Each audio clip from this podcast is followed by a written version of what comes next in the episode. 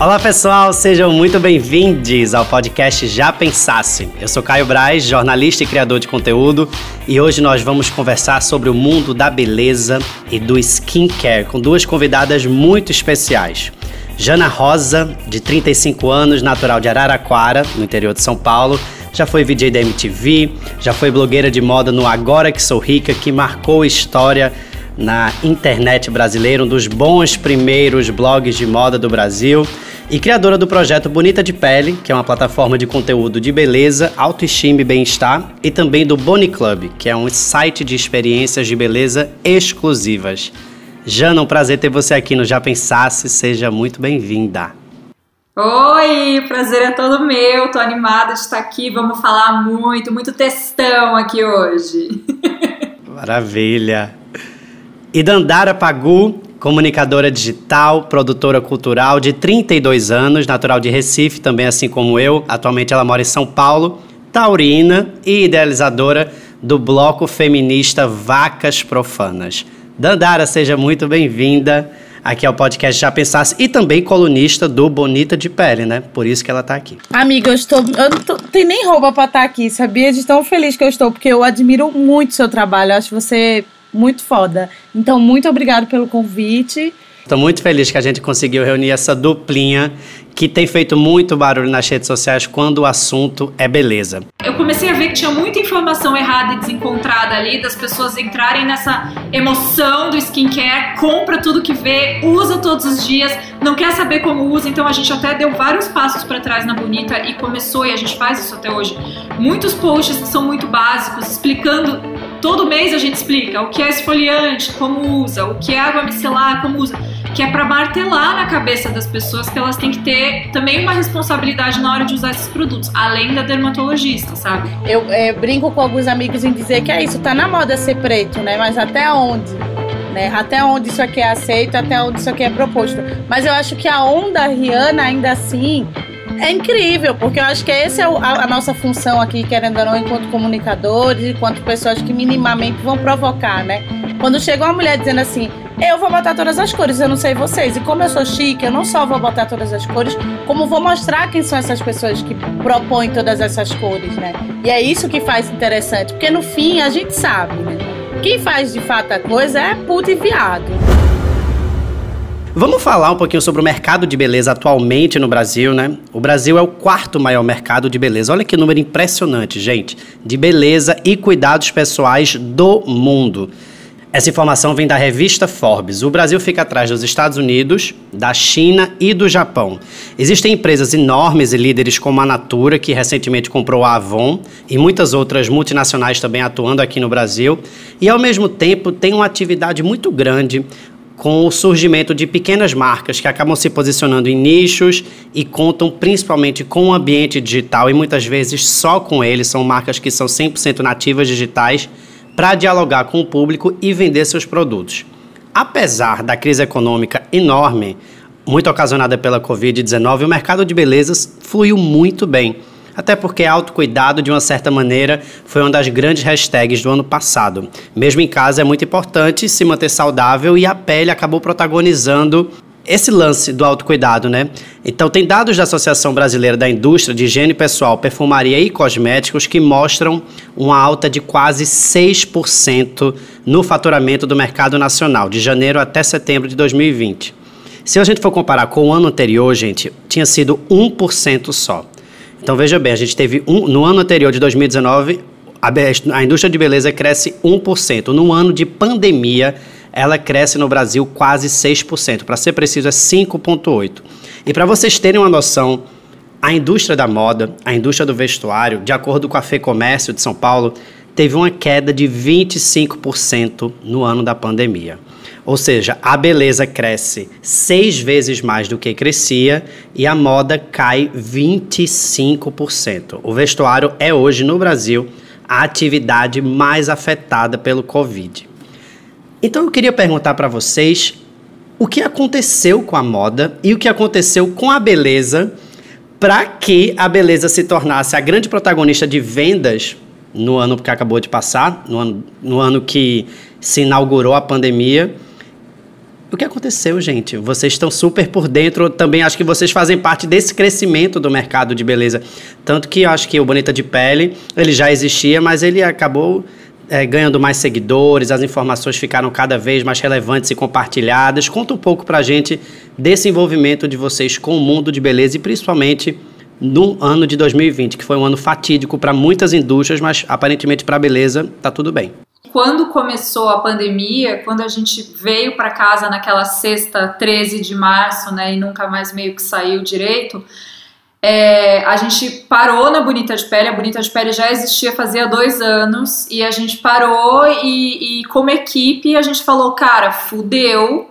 Como que a gente vai falar de beleza agora? A gente está vivendo uma tragédia, né? Essa pandemia, sabe quanto tempo ela vai durar? Como que a gente vai vender produtos de beleza para as pessoas, porque no final a gente é uma plataforma, mas comercialmente, como a gente se banca como plataforma, é falando, né, tendo parceria paga do, das marcas todas de beleza, então a gente falou como que a gente vai falar de produto de beleza para as pessoas nesse momento? Quem vai ter cabeça para pensar nisso agora?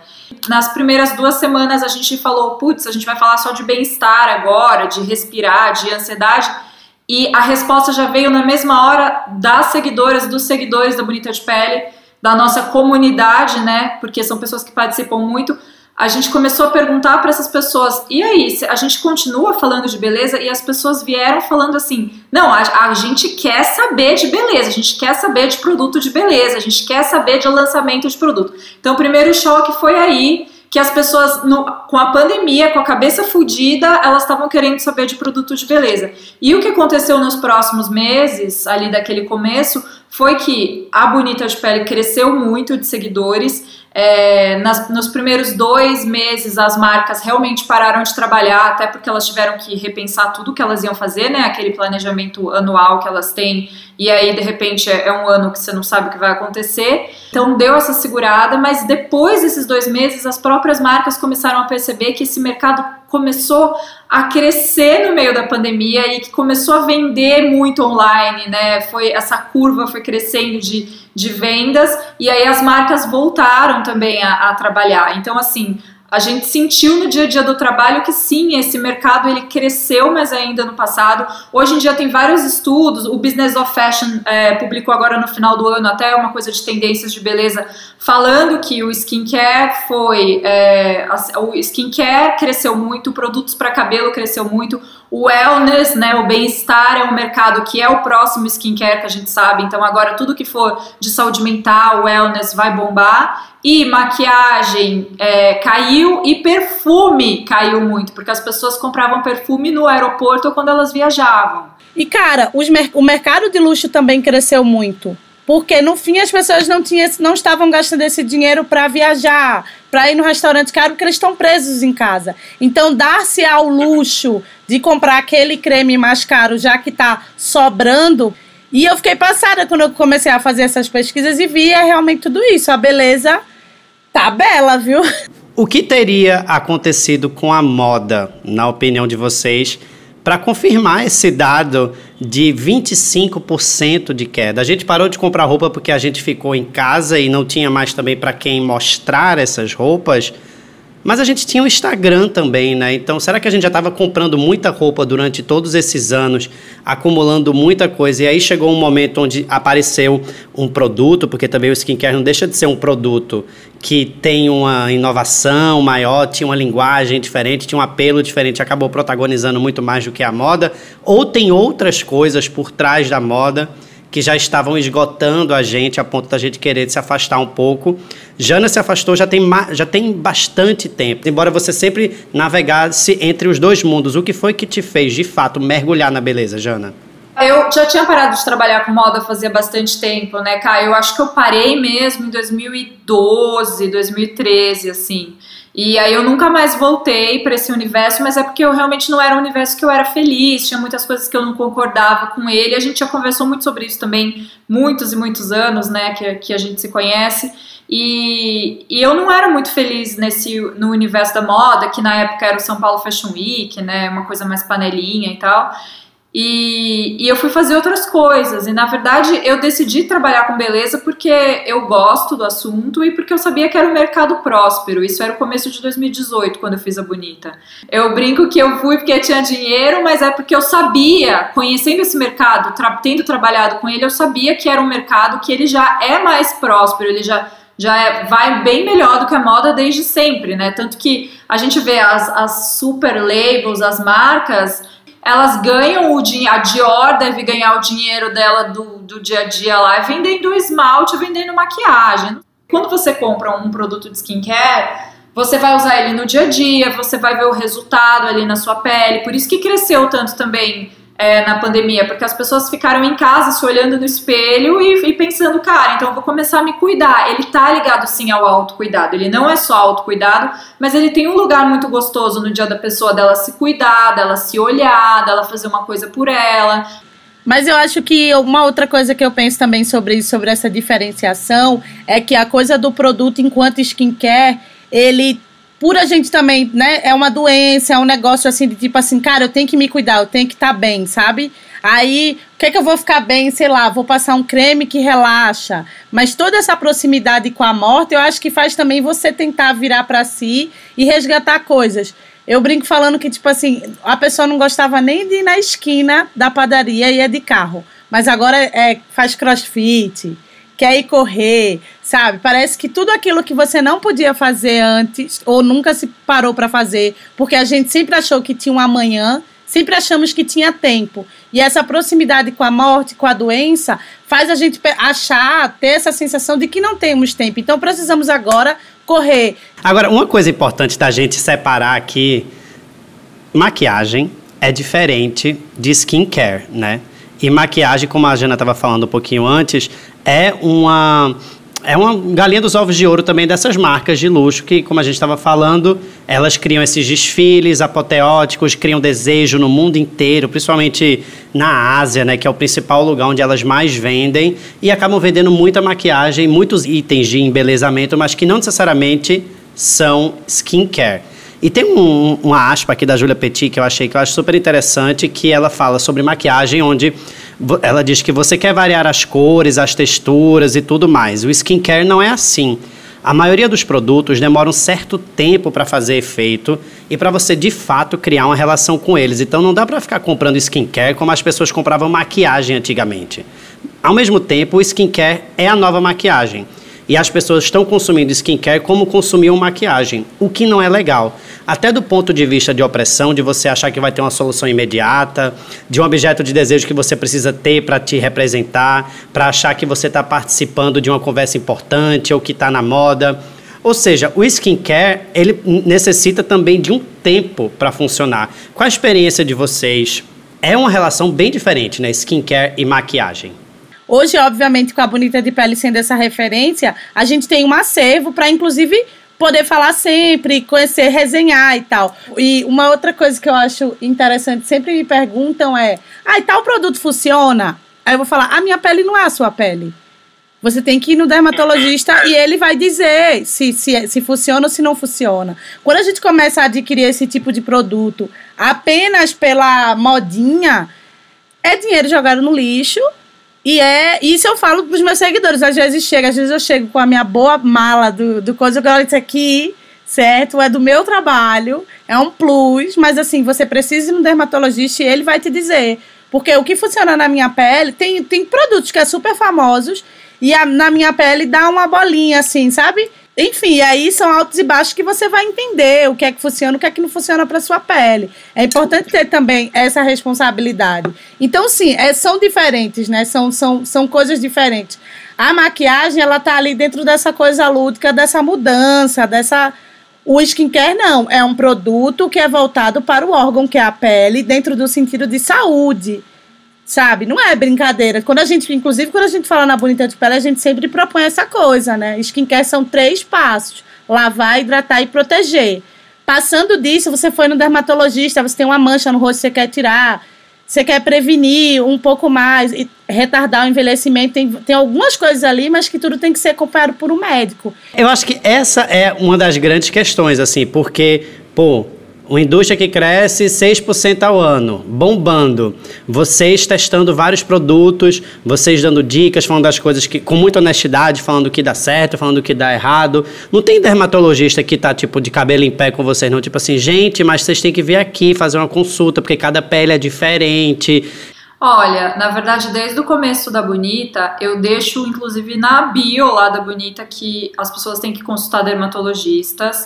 Porque, assim, a gente sempre assume, né, tenta assumir que as pessoas vão ter a responsabilidade delas também. Porque sim, é um assunto que está muito na moda, a gente está sendo bombardeado né, com produtos de skincare lançamentos e marcas, e a gente também, como veículo, está bombardeando também, porque cada dia é um lançamento, cada dia é uma coisa, mas as pessoas também têm que ter um pouco do senso crítico delas, de olhar e falar assim, tá, é, eu não preciso testar essas 100 coisas, eu preciso ir numa dermatologista antes se eu puder, né, se eu tiver condições de, que o ideal, idealmente todo mundo poderia, então assim eu, eu sempre espero um pouco que as pessoas tenham, esse senso crítico, mas nem sempre elas têm, Caio. Então, realmente, é, é, um, é um assunto delicado. Eu comecei a ver que tinha muita informação errada e desencontrada ali, das pessoas entrarem nessa emoção do skincare, compra tudo que vê, usa todos os dias, não quer saber como usa. Então, a gente até deu vários passos para trás na Bonita e começou, e a gente faz isso até hoje.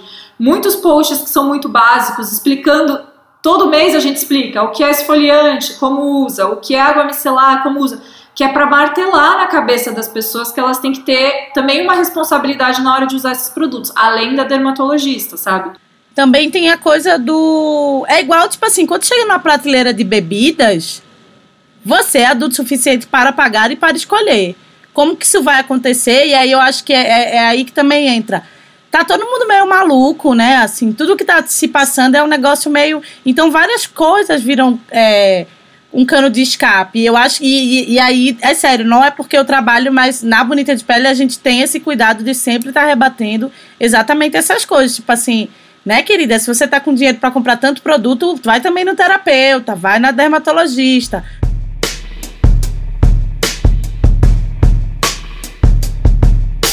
Aproveitando que as meninas estavam falando tanto em consultar um dermatologista, eu resolvi ligar para mim, doutora Patrícia Hormiga, do Rio de Janeiro.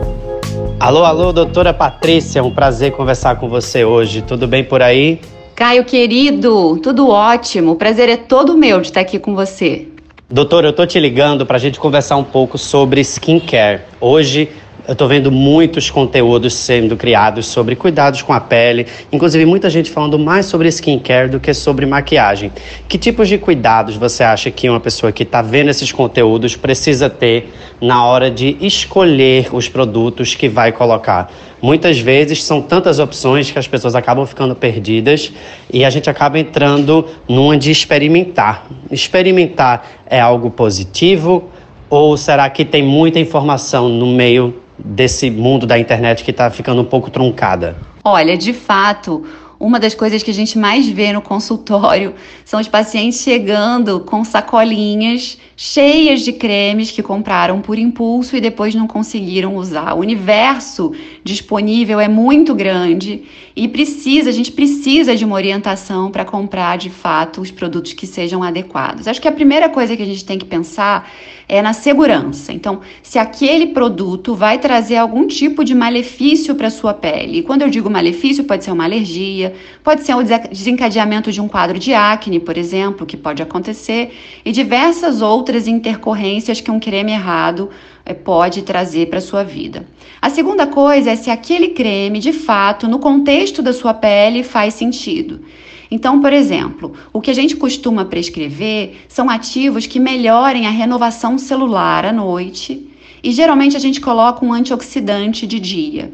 Mas existem diversos ativos que são renovadores celulares em diversos tipos de veículos, e quando eu digo veículo é creme, gel, sérum, então a gente vai escolher de acordo com o tipo de pele e de acordo com a necessidade do paciente esse creme da noite. E de dia, os antioxidantes também têm diversos tipos disponíveis. Então é, é, difícil você escolher sozinho. O que é necessário de fato é a avaliação do especialista para que ele possa te orientar. E o hidratante, ele vai ser necessário para todo tipo de pele, mas de novo, existem os hidratantes que são específicos para pele seca, específicos para pele normal e específicos para pele oleosa. Se eu der um hidratante muito gorduroso novamente para uma pele oleosa, ela vai ficar cheia de acne. Então, a gente realmente precisa dessa orientação para que a escolha seja feita corretamente e você possa aproveitar o seu produto, que geralmente tem um ticket alto, né? São produtos caros é, de acordo com o que você deseja. Eu diria para você que experimentar sem nenhum direcionamento não é uma atitude correta. Eu não indicaria, né? Eu acho que você pode experimentar, mas de acordo com as orientações do teu dermatologista. Você pode conversar com ele ou com ela e perguntar: o que tipo de produto faz sentido, se você quer fazer uma nova tentativa, se você quer trocar a prescrição, eu acho que o ideal é você ter esse canal aberto com seu médico, com a sua médica, para poder trocar esse tipo de ideia e poder experimentar o que você tem à vontade, contanto que isso faça sentido para o seu tipo de pele. Se você pudesse eleger quais são os produtos que realmente fazem sentido para a grande maioria das pessoas. Pessoas que têm uma pele considerada normal, uma pele que não tem grandes problemas visíveis. Muitas vezes as pessoas acabam comprando muitas coisas e muitas vezes coisas que a gente nem precisa. Como é que a gente faz para separar um pouco, né, aquilo que a gente está acabando que compra por impulso ou aquilo que realmente vai fazer bem para nossa pele? Como é que a gente faz para discernir? Olha, Caio, cada indivíduo é único, né? Então, cada pessoa vai ter um tipo de pele diferente. O mais importante é saber o seu tipo de pele, para só então a gente poder escolher quais são os produtos que realmente fazem sentido.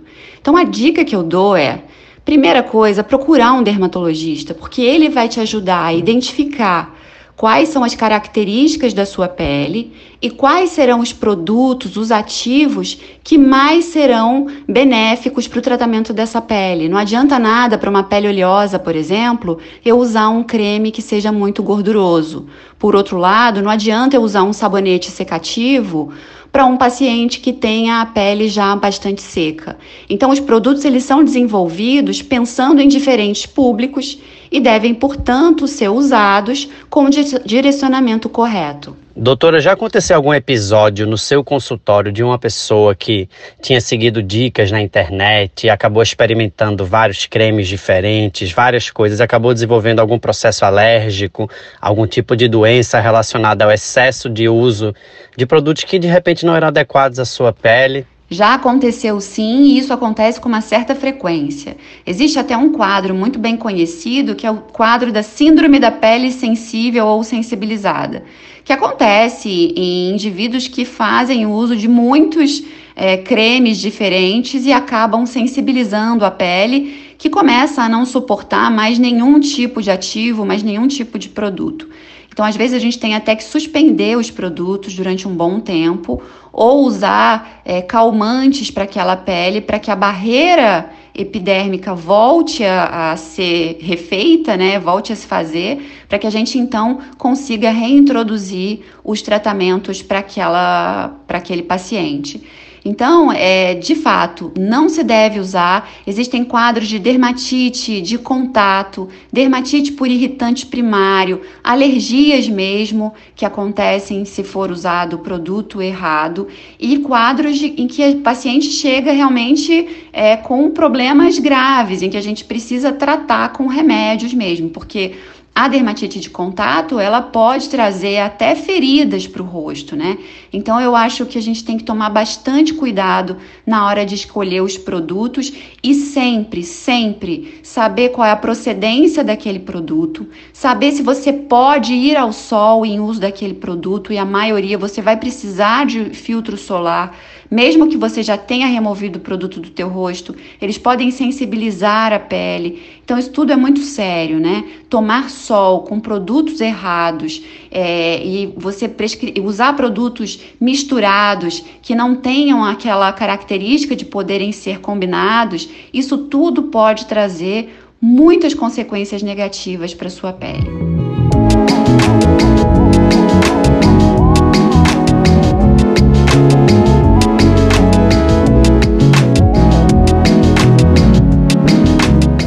Lembro que alguns anos atrás, Jana, você foi na Coreia do Sul. E lá é o verdadeiro epicentro, eu acho, da do K-Beauty, né? Que foi quando o mundo ouviu e, e, e, essa voz do skincare explodiu. Essa, o que, que você viu que havia de inovador nesse lugar? Sobre essa relação das mulheres asiáticas com a pele Primeiro eu fiquei chocada que assim, é, vendia skincare, mas vendia. O Japão é muito parecido também, né? Que você chega, você desce no metrô, vende skincare. Daí você vai na, na loja de conveniência, vende skincare. Mas a Coreia é mais ainda. Então, assim, era em todos os lugares. E daí tem tem bairros lá que é só loja de skincare, uma do lado da outra. É um mercado muito gigante fui entendendo outras coisas também. Além deles terem essa cultura desde sempre, eles têm muita poluição da China. Cuidar da pele por causa dessa poluição também, porque a poluição faz muito mal para a pele. E tem a cultura da plástica lá, porque é um mercado de plástica louquíssimo. Antes da pandemia, você podia marcar uma plástica pelo computador, o carro ia te buscar no aeroporto, você entrava no hotel do lado da clínica, fazia todas as suas plásticas lá. É muito, muito interessante, é muito diferente do que a gente vive. Eu, eu sempre falo assim. É, não é, não tô nem dizendo se é certo ou se é errado, é, é uma cultura diferente. Agora tem uma coisa também que eu acho que que é muito opressora, né? Que eu acho que faz parte do, do nosso dia a dia já, que é a questão dos filtros do Instagram, né? Que propõe sempre uma pele com muito blur, uma pele que já vem iluminada, uma pele totalmente corrigida. Isso, eu acho que na verdade é uma interseção entre skincare e também maquiagem. Mas como vocês veem assim os filtros e de que maneira eles influenciam as pessoas que procuram também skincare? Por exemplo, é muito comum você conversar hoje com um dermatologista, enquanto jornalista fazer matéria, e as pessoas mostram as fotos delas com um filtro e falam assim: doutora, eu quero ficar desse jeito aqui, dessa foto, desse filtro. O que é muito louco, mas é como realmente assim a influência do Instagram não é só para a gente consumir e clicar e comprar um produto e chegar na nossa casa, é para fazer realmente tudo. Cara, eu, eu confesso que eu uso muito pouco filtro, pouquíssimo, assim. Mas eu acho que, tipo assim, o que me preocupa no fim é muito mais essa ilusão desse Photoshop, né? Pra com essa ideia de beleza. Você começa a chegar no nível que você distorce o que é a ideia, enfim, a sua imagem. Isso é bem preocupante, assim sabe? Sei lá, uma coisa é você usar um pouco ali para dar um tapa no, no, momento, outra coisa é você começar a chegar numa bitolagem que aí entra muito também nessa questão das cirurgias estéticas, né? De gente morrendo e às vezes sem nem ter mais o que tirar da barriga, mas quer ir fazer uma coisa, porque parece que uma coisa puxa a outra. Então eu fico preocupada mais com essa sensação ilusória que, que todo esse rolê de filtro traz, sabe? Ao mesmo tempo, eu entendo que é legítimo querer se embelezar também, é mas é, um, é uma busca por um padrão. E aí, falando em padrão, porque quando a gente vê campanhas publicitárias hoje, ou até argumentos e textões, as pessoas falam assim: ah, não, o padrão caiu, não tem mais padrão. Não, é, a gente não vai seguir nenhum padrão porque a gente quer todos os corpos, todas as belezas, todas as identidades. O mundo pede isso. Será que o padrão caiu mesmo? Ou ele está quase se aprimorando, assim? Então a gente está personalizando esses padrões também nas bolhas. E aí quando a gente vê, tá todo mundo meio parecido, mas pedindo para ser diferente, para ser reconhecido como uma pessoa diferente. O que é que vocês acham disso? Existe um padrão, por exemplo, Dandara, para mulheres pretas? Cara, então, eu, eu, eu tenho uma história muito louca com essa questão da ideia do que é beleza, né? Porque eu desde cedo já sabia que eu era feia. E aí, quando eu falo isso, as pessoas ficam assustadas. Não, que isso? Mas eu tô falando feia no sentido de ser alguém que não vai é, atender o que é um padrão da ideia acharem que é bonito, das pessoas acharem que é bonito dentro desse padrão que é proposto pela sociedade. É a cor, é o cabelo, é, o formato do corpo, o rosto, enfim. E daí eu percebi, então, beleza. Então, se eu já sou estranha, eu vou ser estranha. E eu, e eu permeio muito por esse lugar, tipo assim, eu me acho linda, eu tô linda, meu cabelo é novo, tá, gente? Vão olhar depois no meu Instagram. Eu tô maravilhosa. Porém, a gente sabe que há um padrão. E aí você fica pensando, e para as mulheres negras é pior ainda porque ele permeia sobre essa questão realmente da cor, de onde você nasceu, o que, que você vai ter para oferecer. Isso, isso, obviamente, funciona com todo mundo, só que tem pessoas que elas não vão ser cobradas e mais julgadas por mais esse fardo, entendeu? Porque é meio, eu, eu tenho plena consciência que, sei lá, a Jana é loira, tem um certo, tem um padrão ali, é uma mulher branca, mas vai ter alguma coisa que ela deve ter ouvido na infância, que já ouviu enquanto adulta. Isso vai acontecer. Só que para as mulheres pretas é o dobro dessa cobrança de um lugar que nunca vai chegar, porque eu nunca vou ser branca, eu nunca vou ter esse padrão. Então, eu acho que existe isso, né? Existe tipo toda uma cobrança que a gente tem que ter de fato consciência de si mesmo para de fato entender, porque Bourdieu fala sobre isso, né, o filósofo, de que às vezes você pega uma problemática e fala sobre ela no superficial, em vez de aprofundar. Só que você falou tanto que as pessoas começam a achar que fechou. Não, a gente já falou sobre isso, não vamos falar mais. Mas não se aprofundou, então não resolveu. E é isso que eu sinto nesse lugar eu acho que há sim uma grande crescência de disso, entendeu? De eu ter dessa consciência de entender que não corresponde a um padrão, mas que não quer dizer que eu não possa celebrar a minha beleza, me ver bonita e, e propor coisas que eu vou sentindo que tenho beleza. Mas existe também uma certa falsidade dessa coisa que já que já levantamos e já foi falado e rola uns textinhos, tá resolvido. E não tá, porque em, em pleno século XXI tem pessoas fazendo lipoaspiração e morrendo e você vai ver o corpo anterior da pessoa há menos de um mês, ele tá reto, assim. Então, assim, tem um nível que tá aguçando doença na mente das pessoas. E aí a gente fica às vezes falando, não, mas isso já foi falado. É, é o racismo, é o que é a homofobia, é o que é várias coisas, o abuso, várias coisas a gente acaba, tipo, não, isso aqui já foi falado, porque na sua bolha foi falado. O quanto isso está sendo expandido, o quanto as grandes marcas de fato estão pegando todos os corpos, todas as cores, ou eles sempre dão uma enrolada e acaba escolhendo personagens que ainda correspondam com o padrão de beleza. Porque às vezes se escolhe uma preta, mas se escolhe uma, uma preta mais, clara, mais clara. Mas aí a gente já entra noutra discussão, que é a coisa que só no Big Brother se descobriu, que é o colorismo. Mas, sabe, vai, vai entrando nuances que a gente não vai percebendo que sempre é um tapar-buraco, não é um aprofundar, saca? É, porque se a gente quer realmente eliminar o padrão, a beleza, ela tem que ela tem que existir para todos. Na verdade, a gente precisa encontrar beleza em todo mundo do jeito que a gente é. Eu acho que na verdade tem muita marca que está buscando esse tipo de argumento também, assim, sabe? Só que às vezes o erro é repetir as mesmas mulheres pretas que estão sempre fazendo as mesmas campanhas que já tem uma beleza determinada e que acaba virando um determinado padrão e não abrindo espaço para outras pessoas com outras belezas que a gente consiga identificar aquilo como belo também. Como é que você acha, Jana, é, essa questão do padrão, o quanto você já tentou se encaixar em um determinado padrão de beleza e se esse padrão, você acha que ele está sendo personalizado dentro de determinadas bolhas também? Eu acho, Caio, para falar a verdade, é uma coisa que eu converso bastante com a Dandara. Eu acho que o mercado de beleza, ele ainda está engatinhando. Eu acho que ele nem começou a questionar essa bolha. Eu acho que é muito superficial o que a gente fala e o que a gente faz. E é um mercado que, assim, ele nunca precisou pensar. Só que a gente sabe que uma hora essa bomba explode, né? Como, como a gente está vendo acontecer com a moda agora, que a moda tá esse caos, porque a moda nunca questionou nada, só fez a, a, a escrotinha lá fazendo carão para sempre, fazendo a bolha para sempre e agora deu no que deu. Sabe uma coisa que eu acho interessante, por exemplo? Rihanna, Fenty Beauty. Rihanna parou o mundo. Rihanna parou a Victoria's Secret com o desfile da Fenty Beauty, né? A Rihanna, ela realmente foi muito inovadora em fazer todas aquelas bases com todas as cores de mulheres pretas. A MAC nunca tinha feito aquilo. Foi uma maneira de comunicar ou foi realmente uma proposta de produto de falar assim, não, realmente eu vou fazer beleza para todo mundo e vou enxergar a beleza em todo mundo, porque o desfile dela é realmente assim, o auge da diversidade.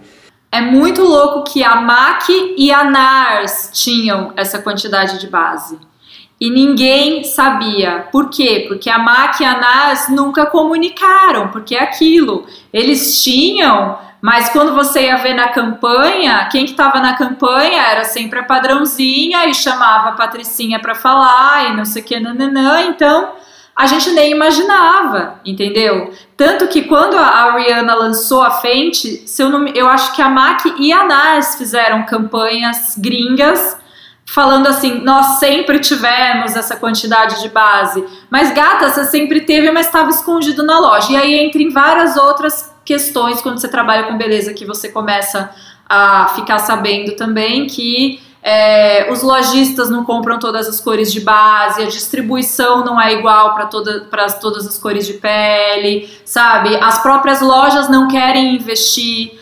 E a Rihanna realmente foi lá e fez e distribuiu e colocou em todas as Sephorás e comunicou e exaltou. Ela fez tudo ao mesmo tempo. Então, chegou chegando nessa indústria e ela destruiu casas e lares, né, quando ela chegou, porque realmente é muito inovador o que ela fez. É isso também, a gente não pode ser romântico e esquecer que todo mundo quer dinheiro, né? Mais ainda as marcas gigantes só que o que eu não entendi aí, pensando enquanto mulher negra, produtos, nananã, porque, de onde. Entendo, né? É um, é, um, é um processo histórico, mas vem essa ideia de que não temos dinheiro para comprar, que essas pessoas não compram. E disso já começa o novo apartheid novamente, sei lá. É como se você conseguisse chegar num patamar onde você consegue ser essa pessoa que vai ter o poder aquisitivo para consumo, mas a marca ainda assim está te dizendo não, não compra, não tem, né? A gente não, ah, não vai ter ninguém para comprar essa cor, né? Gente dessa cor não vai comprar aqui, então a gente não vai nem pegar.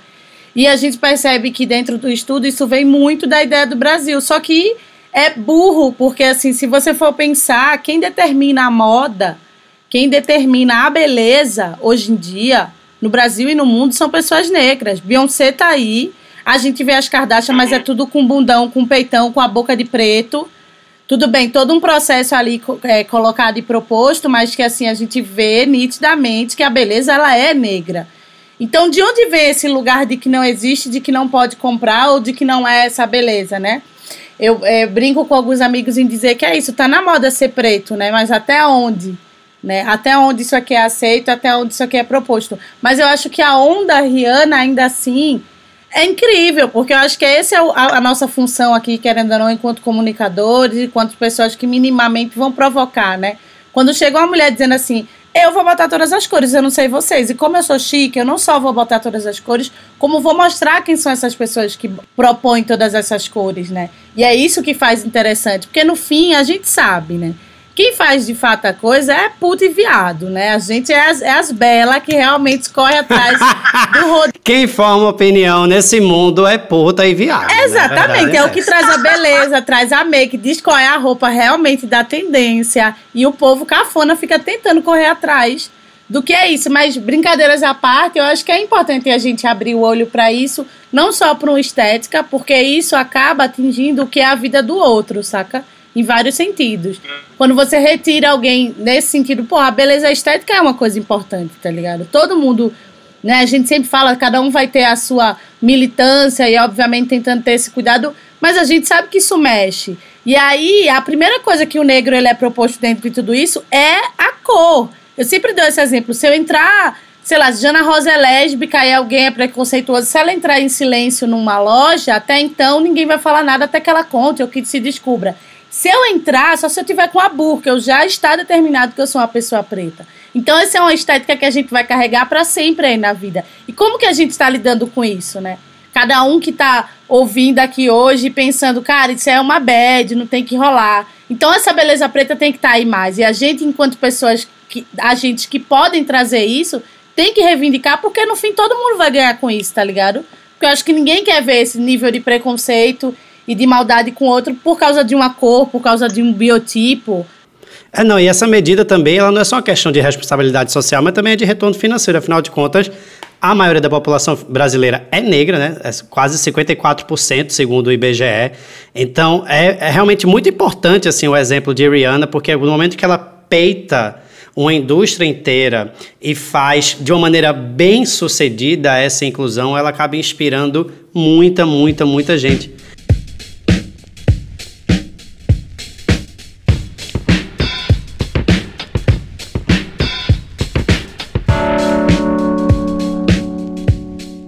Eu queria saber se os homens interagem com os conteúdos de vocês no Bonita de Pele, porque eu acho que a indústria de cuidados para homens é muito pequena no Brasil.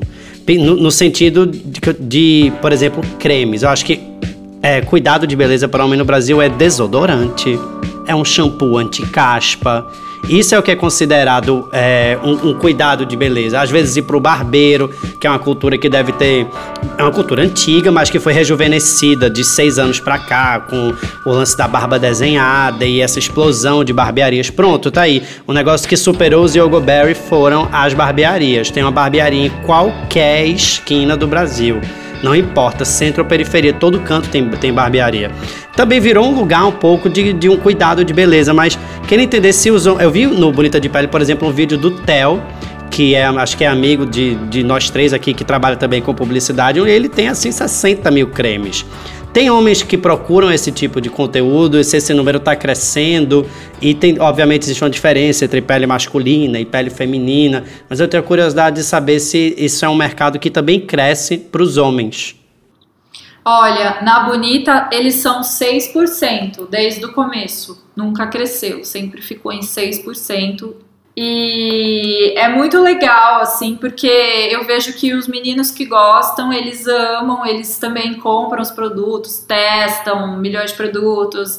O cuidado com a pele é muito parecido, óbvio que, que as dermatologistas sabem, né, são quem realmente sabe isso, mas é, eu já entrevistei muitas dermatologistas que já me falaram que a pele masculina acaba sendo um pouquinho mais oleosa, tem, tem a, a, questão da barba, então tem coisas diferentes no cuidado, né? Tem preocupações diferentes ali, mas, mas no dia a dia eu acho que na rotina acaba sendo parecida, mas eu acho que é um mercado que vai demorar um pouquinho ainda para crescer. Lá na Ásia ele já é um mercado grande, aqui eu acho que ainda vai demorar, porque o mercado de skincare ainda é neném aqui no Brasil.